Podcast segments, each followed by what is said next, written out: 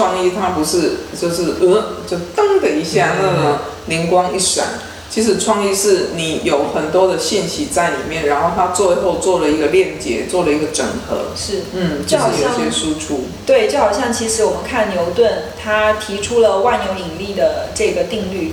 呃，我们的生活，我们很多故事里面都讲说，牛顿当他被苹果砸了一下，嘣，万有引力就出来了嘛，没有那么简单。其实从他苹果被砸到最后产出这个万有引力定律，嗯中间用了二十年的时间，他整合了自己数学、物理、化学等等所有的知识。他曾他那个时候牛顿那个年代，他的数学的相关的著作还没有很多。那他在很有一次在，我记得是在他生活生命当中有一个很落魄的那段那段时间，他把他能找到的数学的相关的书籍全都看了，然后再结合他早年被苹果砸这件事情，他才有一个产出，说提出了万有引力的这个定律，并不是崩的那一瞬间，一瞬间就出来了，真的不是，你需要大量的输入才有输出。对，因为像我自己啊，我自己在创作魔术的时候，其实我们看很多东西，因为我们魔术有些是要搭配音乐，有些是要搭配整个舞台效果的，对，所以我自己在输入这件事情上，首先我会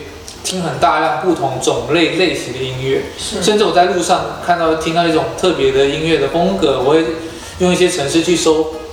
这个风呃这音乐是什么，是谁唱的，然后它的作者是谁，然后这样去逆推，然后去听他其他的那些作品，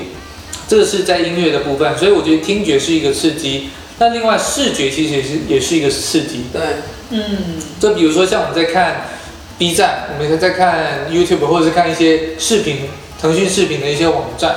其实或者是看电影也是，我们会从里面看到那些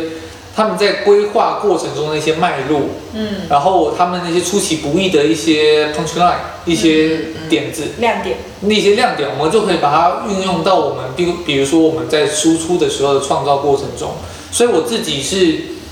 会透过音乐，透过看电影、看一些视频，然后来增加自己的输入。然后我我个人觉得，当你的东西看得够多了之后，嗯，今天随便提一个，就比如说好了，前几天我跟 Judy 老师在聊天，就说要讲故事，